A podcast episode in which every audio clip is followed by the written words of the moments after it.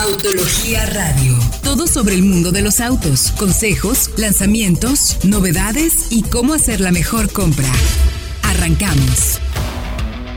¿Qué tal? Muy buenas noches, bienvenido a esto que es Autología Radio. Estamos transmitiendo en el 105.9 de FM, como todos los jueves, 8 de la noche, Autología Radio para tener la mejor información para que ustedes tomen la mejor edición de compra. Saludo con el gusto de siempre en la ciudad de Guadalajara al buen Diego Risueño.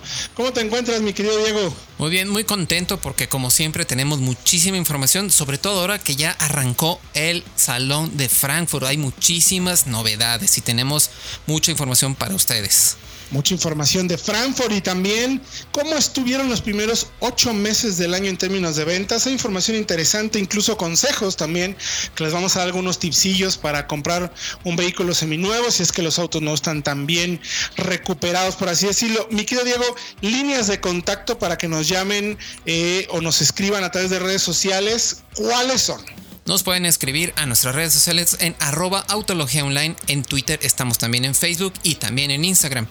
De igual manera, les invitamos a que nos escriban a nuestro correo que comprar arroba autología.com.mx, donde también les ayudaremos a resolver todas sus dudas acerca de la compra de auto que ustedes tengan. Tenemos mucha información para ustedes. Muchísima información y saludo acá en Ciudad de México al hombre mejor peinado de la industria y que más sabe de coches. ¿Cómo estás, mi querido Fred Chabot? Héctor Manuel Diego, a toda la audiencia, un saludo. Mucha información de Frankfurt y coches que van a llegar a México, ¿eh? Coches que llegan a México. Que vienen el año que entra. Qué bonita tendencia, lo tenemos que decir, porque finalmente, pues ya los eléctricos es el primer salón que veo de esa manera. Pero ya platicaremos más adelante. También saludamos a Manuel Fernández Jaramillo, el colombiano que más sabe. Aquí todos sabemos un montón de todo, mano. Yo sé cómo hacer pozole bueno. Sí, eso en teoría, en teoría. ¿Cómo estás, Héctor, Fred, Diego? Eh, y pues no solo Frankfurt y no solo eléctricos, también del auto más importante del año en México.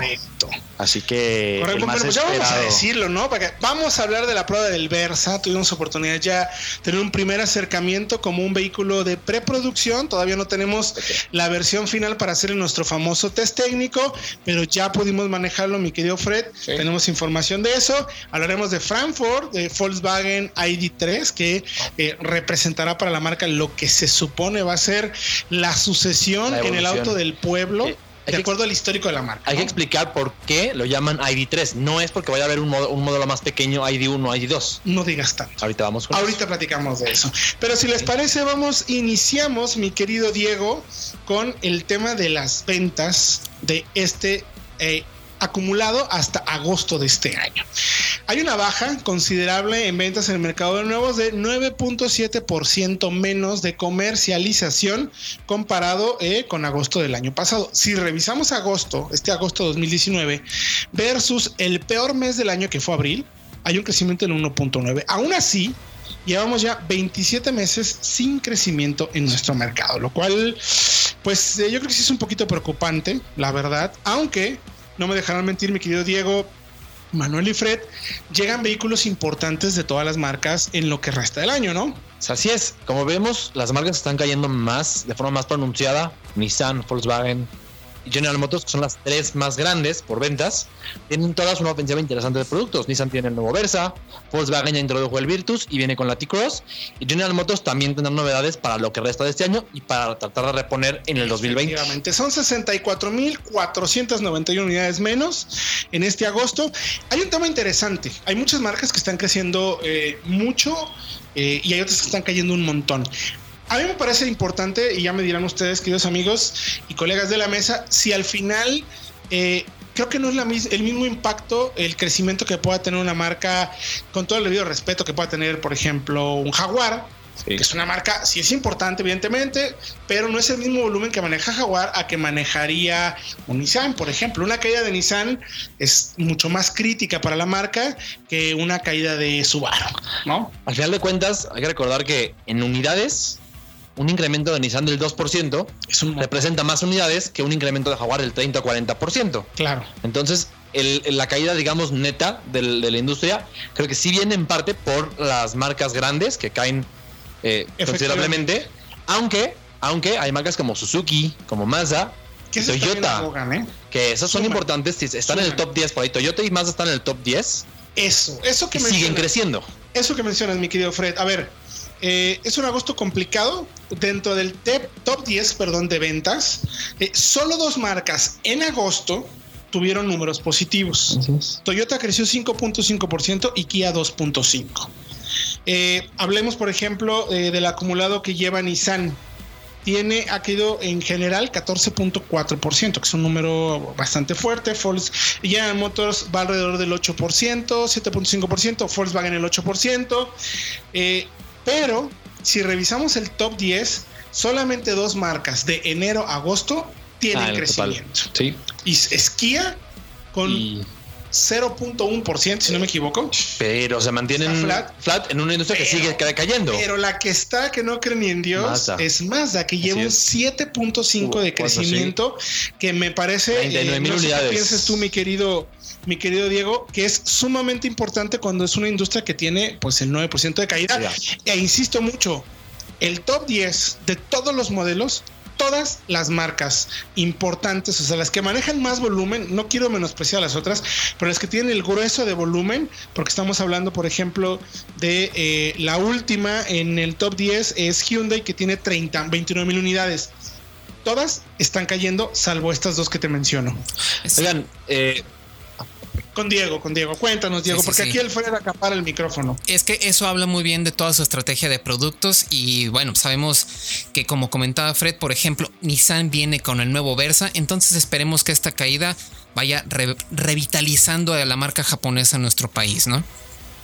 Sí, porque lo que esperamos, entonces, como bien mencionas, de Nissan viene Versa, ¿no? Que seguramente le tendrá que dar un impulso. Viene el Nova Kicks también, cambio de generación 2020. Yug no significa mucho. No, no sé si vaya a venir a México, de hecho. Pero eh, lo que sí sabemos es que eh, eh, tanto Kicks como Versa son 2020 y vienen con cambios importantes. Y también hay que checar marcas que están en plena transición. También. Por ejemplo, tenemos Audi que sí, perdió un 32%, pero es que Audi todavía no ha renovado parte de su gama. La Q3 nueva no la tenemos todavía, tampoco está la 1. Una vez Audi retome su ritmo, es de esperarse que recupere los volúmenes y otras ya de plano no tienen esperanzas, eh, pues porque sencillamente no hay producto. Sí, a ver, Infinity creo que tiene una caída acumulada, eh, es uno de los grandes perdedores de nuestro mercado, 32.20%. Audi, como mencionas, 18.3%. La caída es muy fuerte, pero no tiene el producto. También es cierto. Cuando, re, cuando relancen. FCA, 15.6% eh, de caída, que me parece que es lógica, ¿no? Porque estamos, eh, no tiene todavía los modelos que están reemplazando lo que tenía Mitsubishi. Es que además, ¿tú sabes cuál es el segundo modelo más vendido de FCA en México? ¿Saben? Porque el primero es, obviamente, el Latitude, es el coche de volumen, el coche de entrada pero el segundo es el Wrangler. Sí, claro. O sea, podrías pensar por ahí que sería un Neón, un coche también de volumen, una Compass. Se van directo al Wrangler. Y no es barato. Y no es barato. Entonces, eh, creo que en la medida en la que FCA y Ford en especial logren atacar los segmentos más populares, que actualmente tienen producto, pero no es muy popular en su segmento, van a poder revertir esta situación. Es que eh, la otra que mencionas Ford también es un caso importante porque es 15.4% abajo, pero además Lincoln 14.8% abajo. Esta estrategia de irse hacia los SUVs, eh, digamos que este es el costo, ¿no? Porque no tienen los productos de volumen en países como nuestro, no tenemos eh, Fiesta, no tenemos Fiesta Focus, solamente tenemos Icon eh, llega, no, no tengo la actualización todavía de EcoSport. Finalmente no ha despegado como debería. Escape sigue siendo un producto un poco más grande y un poco más costoso. No es uno de los más en el segmento, los más pensados, ¿no? Es que es precisamente eso. Por ahí la CRB, el segmento de SUVs compactas, subcompactas, CRB, HRB, Kicks. Ford realmente por ventas no pinta en esos segmentos porque la Escape y la EcoSport aparecen muy abajo.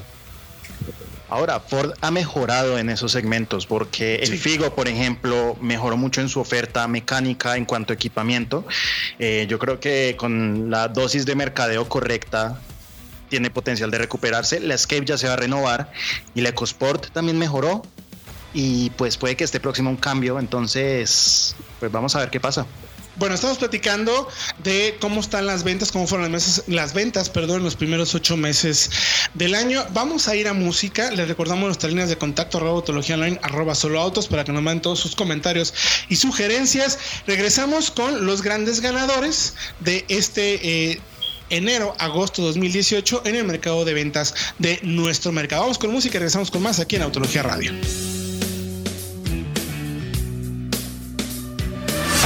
Esto es el lanzamiento de la semana.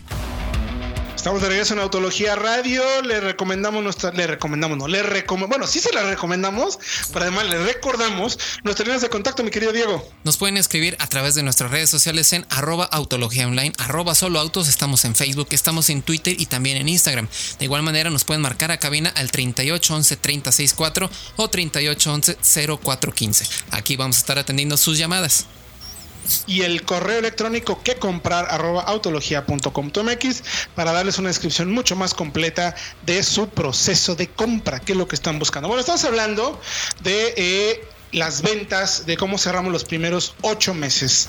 Y hablamos de los grandes perdedores, por así decirlo, eh, las caídas fuertes con Infinity, Audi, Porsche, Mitsubishi, que Mitsubishi es un tema eh, transicional tal cual en agosto. El acumulado me parece que es lo más importante y es Infinity, Audi, FCA, Ford Motor Company y Lincoln, que también tiene que ver con un poco el tema de transiciones y de llegada de modelos. Creo que la que tiene un poco más complicada es Infinity porque no hay, en el papel como nuevos autos y se las va a ver un poquito más negras. Ahora, ¿cuáles son los grandes ganadores? Eh, bueno, vamos a decir la posición de ventas. Nissan número uno con 174.706, le sigue General Motors con 133.823, Volkswagen lejos, pero solita en esa meseta con 91.000, casi 92.000 unidades.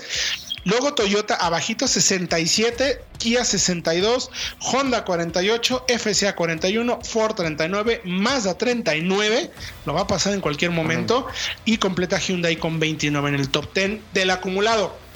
Y ahora, si nos vamos al acumulado de todo el año, los grandes ganadores son Suzuki, que está imparable, que no cree nadie, casi con 20 mil unidades, 28.5% de crecimiento.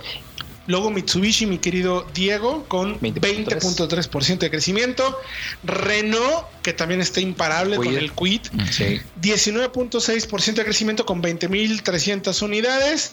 Y le sigue Acura, que si bien el número es pequeño, son 1.200 unidades, son 16% de crecimiento y completa eh, Peugeot, que es un poquito más de números, 7.000 unidades con 12.8, mi querido Fredo. Sí, lo que pasa con Acura es que la RDX, que se introdujo hace un año, les ha dado un muy buen rendimiento. Ha sido, o sea, triplicó sus ventas prácticamente en lo que va de este año respecto al pasado. Entonces, de ahí se explica. No queremos menospreciar que estas eh, marcas tengan, o sea, esos crecimientos, finalmente es una marca que crece, digo, 1.224 unidades es bueno para cura. Quizás en el mercado global el share es muy poco, pero es importante, tomar para, la marca porque es una marca que sí está jugando en el nivel premium, ¿no, mi querido Manolito? Sí, pero ¿saben quién también le está saliendo muy bien la jugada? Además de Suzuki, que viene en un crecimiento constante por un gran trabajo de mercadeo y buen producto, Renault con el Quid, 19.6%. Sorprendente, ¿eh? sostenible. Porque era justo el producto que Renault necesitaba para volver a estar en la mente, en la cabeza del consumidor. Y fíjense, fíjense en esto, porque Suzuki tiene 28.5% de crecimiento en el acumulado. El año pasado cerraron con un 31% de crecimiento total y en el arrancando este año platicábamos con la gente de Suzuki nos decía que ellos querían crecer, pero ya no creían que fuera a ser tan, tan marcado. 5 o 6%. No, no, no. Y sus productos son buenos, la gente los conoce y por eso tienen aquí un crecimiento de casi el 30% por segundo año consecutivo, además. Pues bueno, vayan toda la información, chequen en autología.com.mx para que se mete ahí a hacer numeritos, sacar, sumar. Está interesante. Vamos a ver cómo se comporta el resto del año el mercado. Vienen novedades importantes, como ya mencionábamos. Por ahí hay una eh, propuesta de Banjico para bajar las tasas de interés, lo cual podría hacer el dinero un poco más barato y que todos podamos acceder, incluso hasta un periodista, a un auto nuevo. Oye, mi querido Diego, entonces Frankfurt está a todo lo que da esta semana. Ya arrancamos. Lo que consideramos la, digamos, la presentación más importante viene de la mano de quién, mi querido Diego. Precisamente del grupo Volkswagen. Primero, con la semana pasada ya vimos al Taycan, el primer modelo eléctrico deportivo del grupo, pero más importante aún, el ID3, el nuevo auto del pueblo eléctrico, que igual aquí en México pudiera haberse llamado el 3T, así como la 4T, porque es como la tercera transformación de Volkswagen, ¿a poco no? Era lo que, comentaba Fred, ¿no? Justamente lo que menciona Diego es interesantísimo porque el nombre ID3 no viene porque vaya a haber más adelante un ID1, ID2 más pequeños. Yo juraría es que la tercera transformación de Volkswagen. Empezaron con el Bocho, siguió el Golf que fue la transformación, la primera, digamos, Digamos los autos más que han marcado importantes. tendencia. Exacto, Para que la marca. tendencia para la marca. Sí. No solo para la marca, yo creo que a Y, y- nivel y es que mundial. a largo, en un momento el golf se introdujo junto con el bocho y terminó tomando su lugar. Y me parece que ahora va a ser el caso. El ID3 a largo plazo va a terminar por tener el lugar del golf, como el coche de gran volumen de Volkswagen. Sí, estoy de acuerdo con ello, porque además eh, es el primer, realmente el primer producto que surge del plan de desarrollo eléctrico, un, un modelo realmente importante. O sea, no dudo que el Taycan tenga gran tecnología, y todo, pero es un auto de un volumen muy pequeño comparado con lo que esperamos con este eh, ID3, porque estamos alrededor de 30 mil euros, ¿no, mi querido Diego? Que es un preciazo para el mercado mundial. Exactamente, comienza por debajo de los 30 mil euros, justo así para enfrentarse directamente contra el Tesla Model 3. Y bueno, sabemos que es el primer auto basado ya en la plataforma MEB del grupo, que también va a dar cabida a muchísimos modelos, incluyendo modelos de Audi, modelos de SEAT, SUVs, todo este tipo de vehículos, incluso se va a compartir con Ford. Entonces es un de veras es un trabajo muy interesante y ahora que lo conocimos ya por fin, vemos que a mí me gustó bastante, no sé ustedes, después de tantos teasers, después de tantos camuflajes, después de tanto, me gustó tanto mucho el modelo. prometido.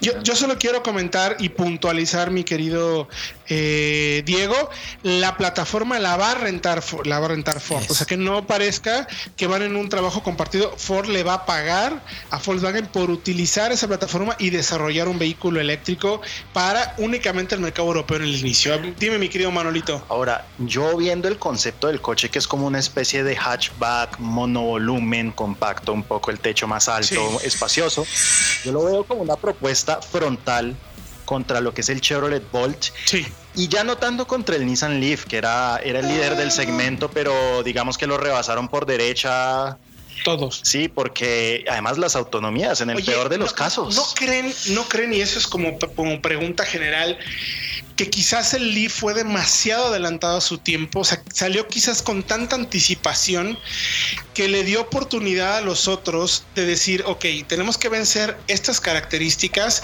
y hubo un desarrollo mucho más consciente, mejor, obviamente mejores densidades energéticas en baterías, mejores controles de unidad de transferencia de electricidad, mejores frenos regenerativos, como más cosas que quizás Nissan se clavó tanto que se quedó un poco atrás en eso. No, yo creo que se durmieron en los laureles, porque mira, la segunda generación del Leaf se confiaron mucho, porque salió casi al mismo tiempo que el Chevrolet Bolt, y el Claro. Bolt actualmente sigue teniendo unas características que se le acercan mucho por autonomía, sobre todo al ID3, porque en el peor de los casos una ID3 tiene con 45 kilowatts hora 330 kilómetros, el medio tiene 420 kilómetros con 58 kilowatts hora y ya después hay uno de 550 kilómetros con 77 kilowatts hora. Y fíjense que más es interesante porque el Bolt salió desde el 17, tiene mucho mérito, un coche que tiene ya Claro. tres años, cuando todo avanza tan rápido, sigue estando al nivel. Es la misma autonomía para 2020 que el ID3 intermedio, 420 kilómetros. No es un tema de, de que eh, Nissan se quedó tarde con la tecnología, más bien se durmieron. confiaron. Sí, ¿no? se, se confiaron porque, bueno, tienes un ID3 con una autonomía de 550 kilómetros para el top, pero el Volt está al nivel del intermedio. Me parece que General Motors, incluso ahora que actualizó la batería, habrá sido un tema de. lo Actualizaron justo cuando sabían que venía este ID3 Efectivamente, o sea, le dieron como el pequeño tune, ¿no? para mantenerlo. que Sí. se necesita. Ahora, platiqué hoy en la mañana con la gente de Volkswagen eh, sobre, y lo veremos en México. ¿Qué creen que nos dijo? Bueno, pues regresando de música, les vamos a contar cuáles son los planes de Volkswagen con el tema de electrificación para nuestro mercado. Por lo pronto, recordarles que nos pueden escribir en arroba autología online, arroba solo autos, o bien vayan al podcast, mi querido Diego, en 20 segundos. Suscríbanse al podcast de Solo Autos, estamos en iTunes, en Spotify y también en Podomatic. Correcto. Y vamos a ir con musiquita. Regresando les diremos de otros tres lanzamientos muy importantes para el mercado que también o seguramente los podremos ver en nuestro mercado. Los dejamos con música aquí en Autología Radio. Estamos de regreso ya en Autología Radio. Teléfonos y líneas de contacto, mi querido Diego Risueño. Nos pueden marcar al 38 11 38 11 3064 o 38 11 0415. Aquí en cabina vamos a estar recibiendo todas sus llamadas o también nos pueden contactar a través de nuestras redes sociales en arroba autología online, arroba solo autos en Facebook, Instagram, también en Twitter. Estamos en todas partes. Así que también nos pueden incluso mandar un correo a que comprar arroba autología.com.mx. Oye, no hemos invitado a que vayan a nuestro canal de YouTube. Ya tenemos más de. ¡A YouTube! Tenemos más de 100 mil suscriptores. Exactamente, tenemos muchísimos. Ya, ya saben que subimos dos pruebas a la semana. Yo creo que nadie publica tantas cosas con tan buena calidad, así que los invitamos a que se suscriban también a nuestro canal de YouTube y estén muy al pendientes de todas las novedades que tenemos para ustedes. Y además de dos pruebas, un noticiero y un live de preguntas. Para estar en contacto con ustedes de todo lo que quieran preguntarnos. Este miércoles también va a estar Fred, como no. El próximo miércoles se lo vamos a encontrar ahí para que nos cuente. Recuerden, miércoles 9 de la noche, no, 9 y cuarto más o menos, después del Cine ABS, ¿no, mi querido Fredo? Aproximadamente el Cine ABS acaba como 9 y 10, 9 y cuarto estamos listos para responder todas las preguntas. Ahí media horita, una horita si hay buenas preguntas, si hay billetito por ahí. A ver, pues, a ver. Preguntamos más, contestamos. Pues, estamos hablando de Frankfurt. Eh, Frankfurt que tuvo una clarísima tendencia obligada, necesaria, irremediablemente eh, obligada por las regulaciones ambientales de los próximos años en Europa. Todos van por la electricidad. Hablamos ya del ID3 que eh, para México preguntábamos, ¿vendrá o no vendrá?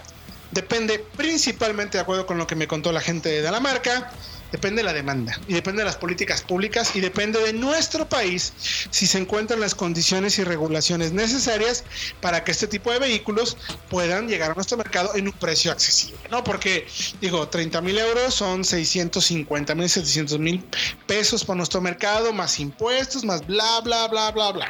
Hay que decir que del ID3, Volkswagen apuesta directamente por cargar en casa. Y va a haber un cargador de alta, de alta capacidad para que lo cargues en tu casa. Pero creo que en México, por las condiciones de nuestro, de nuestro país, será muy importante para el, éxito de auto eléctrico que las marcas instalen eh, series de cargadores en diferentes puntos para que aquellos que lo compren tengan la confianza de salir a, viajar en sus autos.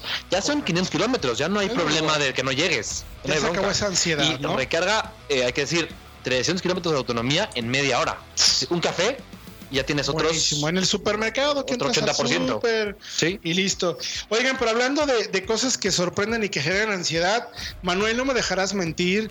¿Qué onda con el concepto de BMW Serie 4? Por el amor de Dios. Miren, yo sé que en radio no lo pueden ver, pero invitamos a todos a que vayan a autología.com.mx.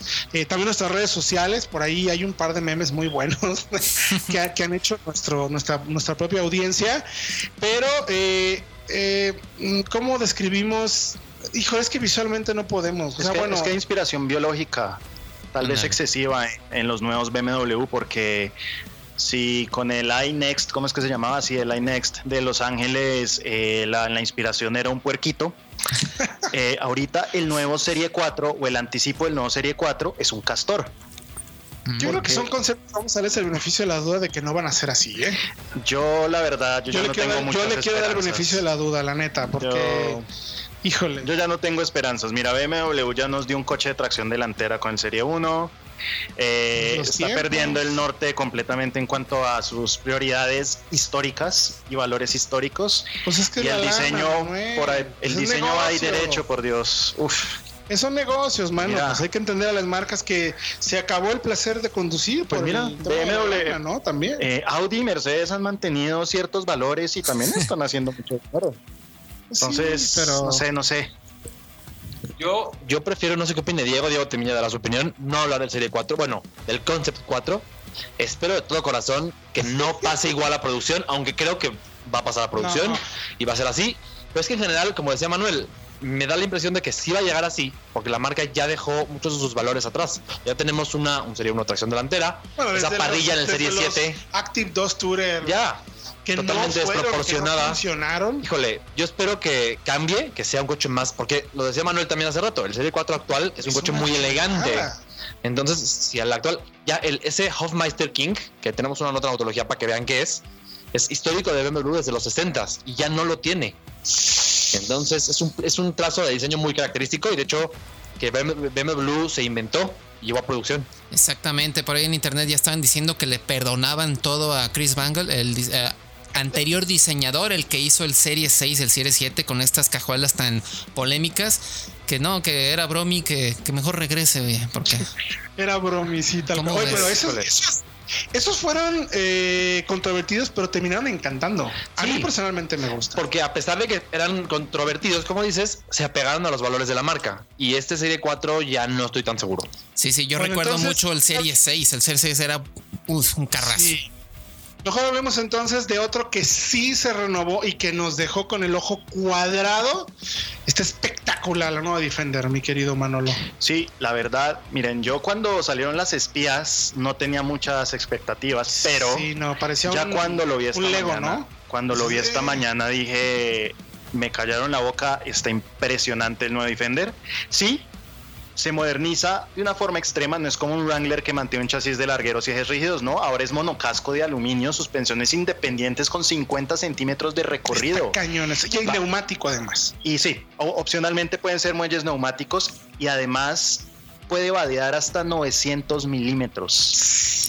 Es una Y locura. viene dos distancias entre ejes y La estrena un 90 y la motor. 100, ¿no? Ujú, Como- Y estrena un motor en Jaguar Land Rover. Ahora hay un nuevo 3 litros que en vez de ser super cargado, es turbo cargado y ya no es V6, sino en línea. Es un nuevo motor que probablemente tengo que ver bien los datos y las especificaciones. Tiene mucho que ver con BMW, pero hay que ver bien, hay que corroborarlo. Y además es mild hybrid. Es que quién hace los seis en línea más efectivos del mercado. Exactamente. Caja de 8 velocidades, Uy.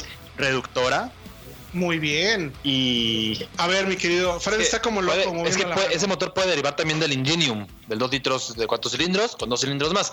Ahora, eh, por ahí ya hay críticas de gente que parece que ya la manejó. ¿Cómo no es un chasis de largueros? ¿Cómo no tiene ejes rígidos? Me parece que criticar a la Defender sin haberla manejado en off-road por no tener este chasis de largueros y est- estas características sería como criticar al Mazda 3 por no tener un eje multilink y eso nadie lo hizo. Entonces, Claro, claro. pues no entiendo. Hicieron solo los que no lo manejaron. Los que no la manejaron. Hay que esperar. Estoy muy emocionado por esta Defender porque ya no es tal el enfoque off-road, ya son más SUVs como de moda, como, ahor- Sí. como bolsas de, de moda, como Sí. artículos. Y creo que esta va a mantener esa promesa de real todoterreno robusto Que- y confiable. que, son al mismo tiempo, digo, ya que estamos hablando de SUVs, las grandes culpables de que tengamos que ir hacia el mundo eléctrico, porque los aumentos en emisiones Sí. y en consumo de combustible que se ha, digamos, echado a perder, tiene que ver con tanta camioneta y es obligado a las marcas a, a partir de revoluci- de las regulaciones europeas a que pues tengamos que irnos por los eléctricos o no, Manuel. Aunque me recordaste un estudio que citaba el gran Jeremy Clarkson, eh, que establecía que el ganado, la cantidad de vacas, a, a partir de sus, ¿cómo decirlo? De sus Emisiones contaminantes, emisiones, de sus gases, eh, contaminaban más que una Range Rover. Sí, claro. Entonces, El no- efecto invernadero, que es el metano, uno de los grandes culpables, es en gran proporción, mayor culpa, la ganadería. por la ganadería. Sí, a ver, por que- los gases de sí. las vacas. Luego, luego, le, luego le echan la culpa o le dan prioridad a alguien que sí es culpable, pero no tanto como otras industrias, y, y esas industrias no las atacan tanto, ¿no? Lo que pasa es que lo ves en la calle y dices, pues, son los coches, ¿no? Ahora, Oigan, ¿por qué no dejamos que Diego platique algo, mano? Sí. Porque esto ya parece... bueno, Bueno, ya, ya hablamos de Defender, mi querido Diego. Eh, otro interesante fue el concepto de Hyundai, ¿es correcto o no? Exactamente, Hyundai presentó dos autos. Primero presentó el i10 para Europa, que sabemos que para acá va a llegar el modelo fabricado en India con la versión N-Line, pero también presentó el modelo eléctrico que tiene un- una característica retro bastante interesante y también se suma a esta carrera eléctrica. Entonces es un eh, Característica principal, Diego, 800 voltios también. 800 Tiene voltios. capacidad de 800 voltios, ultra rápida la carga, ¿no? Exactamente, que sabemos que es el doble de la mayoría de los eléctricos actuales. También ahí junto con el Taycan. Y esto le da esa facilidad de poder recuperar la autonomía en tiempo récord como tal. Pues está la carrera por los eléctricos. Los vamos a invitar acá en autología.com.mx para que chequen las demás novedades del Salón de Frankfurt.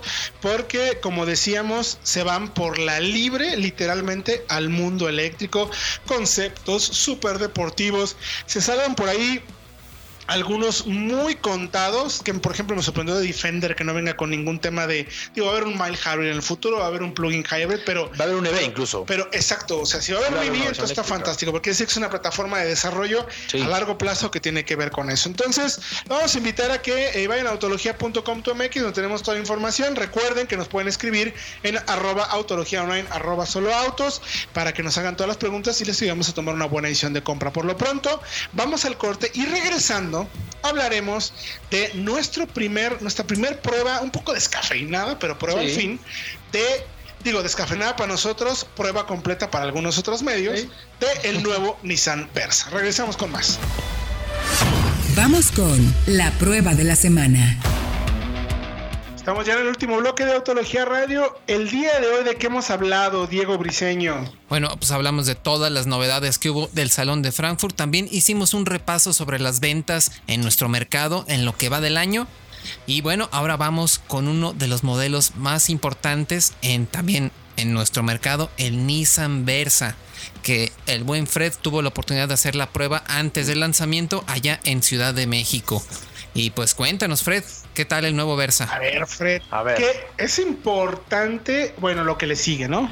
Voy a dar un dato para que se den una idea. El Versa vendió en el primer semestre del año 40.700 unidades, más o menos. Eso lo coloca por arriba de marcas enteras como Honda, como Ford o como FCA. O sea, si el Versa fuera una marca, sería la sexta en México. El puro Versa. o sea, qué buen dato. Hay para que se den una idea. Entonces, es un coche importantísimo. Evidentemente, esta nueva generación pienso que no va a tener el mismo volumen de la pasada. Ahorita vamos a explicar por qué. Es un coche que está mucho mejor equipado, que da un brinco hacia arriba a un segmento diferente y que por esa razón va a ser seguramente más costoso. El actual empieza en 180 mil pesos y eso le ha permitido colocarse como uno de los favoritos porque es un sedán pues amplio, eh, económico, por un precio accesible. El nuevo es diferente. Lo que querían escuchar todos, Héctor, Manuel, Diego, la audiencia, por primera vez, 6 bolsas de aire y control de estabilidad para todas las versiones del Versa. O sea, además de recomendable, seguro. Seguro, por fin sí. Y la versión Platinum que probamos eh, tiene equipamiento muy interesante porque realmente suma, por ejemplo, frenado autónomo de emergencia, alerta de tráfico cruzado, punto, alerta de punto ciego o cámara panorámica. Entonces no es común incluso en autos de un segmento superior. O sea, estamos hablando de un subcompacto a, fin de, a final de cuentas. Eh, al final de eh, cuentas sí sucedió lo que esperábamos cuando salió el Virtus, ¿no? Quisieran esta especie de cruce. El Virtus se va más para ofrecer un auto con mayor espacio, con mayor eh, valor mm, por el precio y el Versa se fue más hacia donde apunta el Mazda 2 Sedan, ¿no es así? Así es, a su momento Accent, Río, y mientras que el Versa anterior se queda con Vento y Aveo, que son los coches subcompactos, sí, es el mismo tamaño realmente, pero son lo que le llamamos low cost. Por precio, son generaciones anteriores que son más baratas. Eh, rápidamente también mencionar que el nuevo Versa tiene, es la nueva generación del motor 1.6 de Nissan, eh, compartido con el Kicks. Ya son 118 caballos de fuerza y por fin deja la caja automática de 4, ese, ese antiguo convertidor de par, en favor de una CBT que simula cambios, no lo hace tan bien como las de Honda Toyota, pero es un paso arriba de lo que nos presentaba, por ejemplo, el Note de generación pasada o la propia Kicks. Ahora, eh, es importante para el mercado, Diego, eh, porque participa en un segmento, como ya mencionaste, que vemos como principales rivales a cuáles. Tenemos también al, como ya dijo Fred, al Kia Rio, tenemos también al Hyundai Accent y bueno, al Mazda 2 Sedan, que también sabemos que es uno de los favoritos, principalmente por ofrecer estos interiores con unos materiales bastante cuidados y creo que aquí en el Nissan Versa ya también tenemos algo que ver en ese sentido, un tablero muy parecido al de la Kicks, incluso con los insertos de tipo piel en el en el tablero y la pantalla táctil con integración a Android Auto y Apple CarPlay. Entonces, a ver, dinos Manuel. Y bueno, hay un competidor muy interesante porque en teoría no lo es, pero sí lo es. Veamos hacia General Motors. El Aveo es más un sedán subcompacto low cost. El Sonic ya no está. ¿Qué queda en ese rango de precios? El Cavalier, que por la misma cantidad de dinero, un poco más, un poco menos, tiene una mecánica muy similar, un 1.5 de 107 caballos, eh, caja manual de 5 velocidades, una automática de 6 muy buena, pero más espacio y más tamaño. Es un sedán con un poco más de presencia, es como un segmento C, o sea, un compacto, pero más accesible. Entonces, pues, o sea, esos 10 centímetros extra que da con respecto a estos otros sedanes, eh, pues provee más cajuela, un espacio más interesante y dinámicamente es un coche que, que nos parece muy interesante. De hecho, sí, podrá Sí, provenir claro. de China, pero pues al final del día se basaron en la anterior plataforma del Cruz. Correcto. Es un segmento que está creciendo. O sea, los compactos se empiezan a volver medianos y los compactos suelen ser mucho más costosos. Y esta es una manera de acceder a un auto con muy buen espacio, buen nivel de equipamiento, sin tener que pagar tanto, ¿no?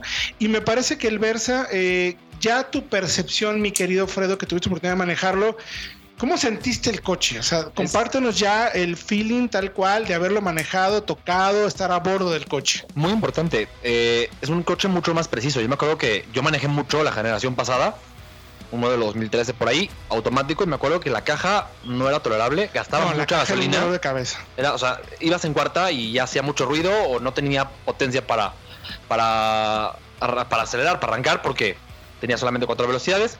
Mucho más preciso, la dirección es mu- apunta mucho mejor en curvas. Hicimos por ahí un ejercicio de slalom con Nissan y el auto es mucho más balanceado que antes. Incluso la marcha es más firme. No, no quiero decir incómoda, pero es una marcha más firme que controla mejor los movimientos de la carrocería y que la hace, lo hace a fin de cuentas más seguro. Hablamos muchas veces de dinámica y no es un tema de, ah, un coche de carreras. No, no son coches de carreras. No, un no, coche no. más preciso es un coche más seguro.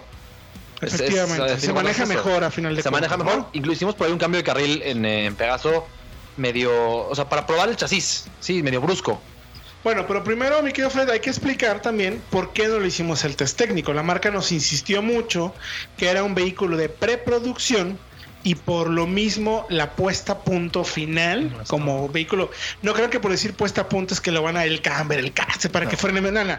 La puesta a punto de cómo quieren que sea el vehículo, cómo se va a comportar, cómo se va a sentir, no era definitivo. Nos pidieron que, bueno, cuando tengamos el vehículo más adelante, que va a ser por finales de septiembre, principios de octubre, podremos hacer un test técnico, ¿no? Así Eso es. es. es importante, claro, porque mucha gente a través del canal de YouTube nos ha preguntado por qué no le hicieron test técnico. Paciencia. Porque, bueno, pues Ahora, el- ya de entrada creo podemos decir que el chasis es mucho más elaborado. O sea, es- tiene esa solidez que la verdad el Versa anterior no tenía. ¿qué y eso plataforma es que hubo unas Es, discusiones es interesantes? por ahí interesante. eso, ¿no? Preguntábamos, fuimos a Aguascalientes, de hecho, a la planta a conocer también al auto. Platicamos con la gente de ¿Cómo, producto. tal? ¿Cómo lo viste que te saludó, no? Hola, Eh, ¿cómo está usted? No, es que ya lo habíamos manejado, entonces fue interesante porque como ya lo habíamos manejado, pudimos platicar Versa, con ¿cómo la gente de, de la marca. Entonces nos comentan que es la plataforma modular de Renault Nissan, que ya la pueden hacer en Aguascalientes, que es la del Renault Clio, la Capture que recién se presentó, o incluso la nueva Juke. Entonces, ya desde ese chasis más como de puesta a punto europea, Claro, un, un- un- Pues- un poco más. A ver, más global, diría yo. Sí, Más que europeo. global, ¿no? pero, pero es que es- sí, sí global, por- pero la plataforma como tal viene más de Renault. Y la, me parece que la tropicalizan para México muy bien. Ok. Es un auto, ya lo decíamos, el chasis es mucho más sólido. Y eso van a ver, pero me parece que en el test técnico, con el chasis más el control de estabilidad, le va a ir bien. Dirección. Dirección, todo. apunta muy bien. Eh, incluso el, el chasis permite cierto sobreviraje mínimo al momento de, de tomar una curva. Y luego ya luego entra el SP, muy sutil, y pone todo bajo control. Ah, muy bien. Para ti, Manolito, ¿cómo lo ves? Tú que eres mucho más crítico en ese sentido, que te gusta más el tema de los fierros. ¿Cómo, cómo ves el, el auto en general? Eh, pues mira, tengo que manejarlo, así de sencillo. Pero pinta a que Nissan le está apostando más a un público, bueno, dentro de lo que se puede en un coche así, más aspiracional. Nada de practicidad y funcionalidad al máximo, sino ya temas de diseño, de equipamiento. Y porque perdemos el espacio atrás. Exacto. Ya no es un coche tan amplio atrás, es amplio normal, pero está mejor acabado, está mejor equipado, el diseño es mucho más atractivo porque el Versa anterior ni siquiera desde 2011 se veía atractivo.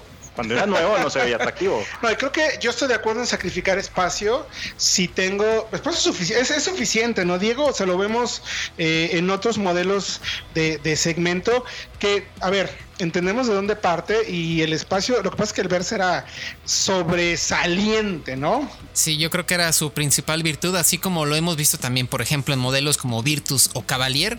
Esa es su principal virtud. Ahora se vuelcan completamente a ofrecer un vehículo mucho más completo, más elaborado, como comenta Manuel, y sobre todo más seguro. Y creo que es un Eso es importantísimo. muy importante, precisamente.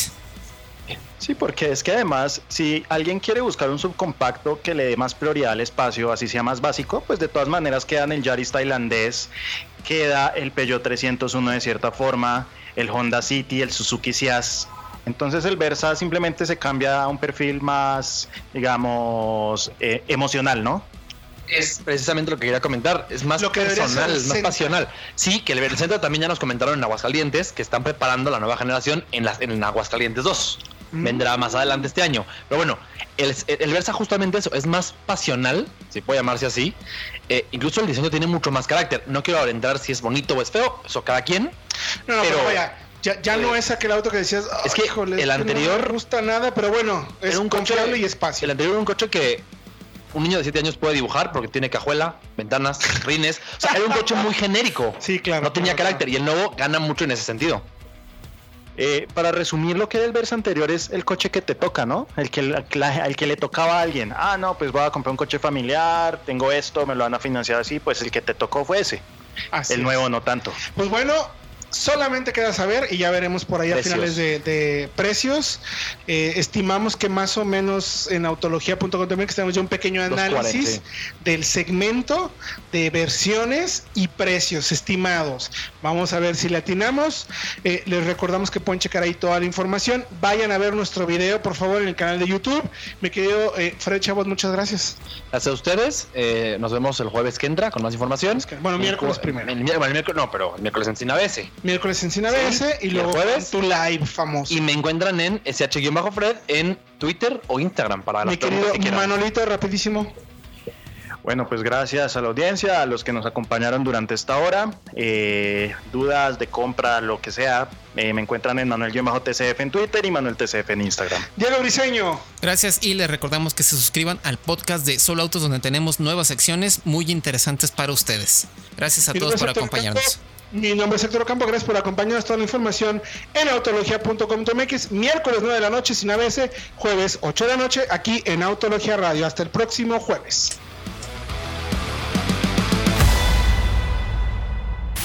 Autología Radio. Entra a www.autologia.com.mx y mantente informado con los análisis más completos para tu próxima compra. Autología Radio.